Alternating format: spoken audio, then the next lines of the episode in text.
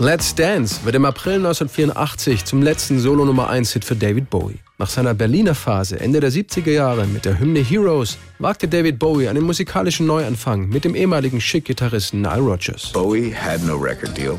Nile had no record deal. Bowie hatte keinen Plattenvertrag. Ich hatte auch keinen Plattenvertrag. Wir waren beide ein wenig verzweifelt und auf der Suche.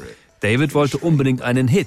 Die wiederum hatte ich schon zu Genüge. Ich wollte etwas Anspruchsvolles machen, etwas Künstlerisches, wie ein richtig guter Produzent. That makes me Just a regular producer. Im Dezember 1982 reiste Nile Rodgers nach Montreux, wo sie gemeinsam in den Mountain Studios von Queen an den Songs für ein neues Album arbeiten wollten.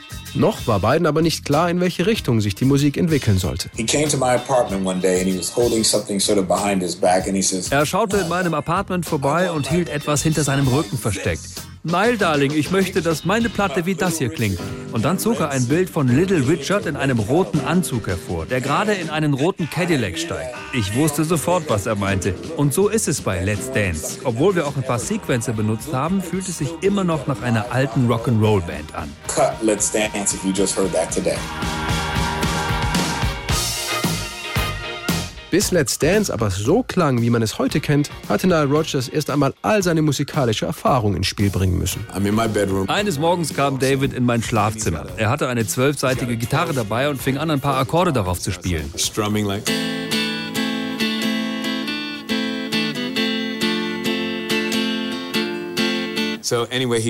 Und dann sagte er, ich glaube, der Song soll Let's Dance heißen und ich glaube, das wird ein Hit.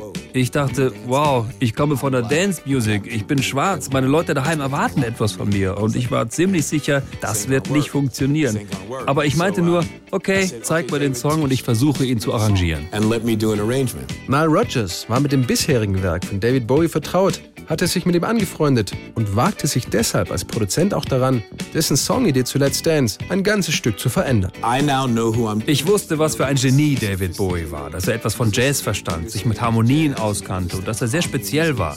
Zuerst habe ich weiter oben am Gitarrenhals gespielt.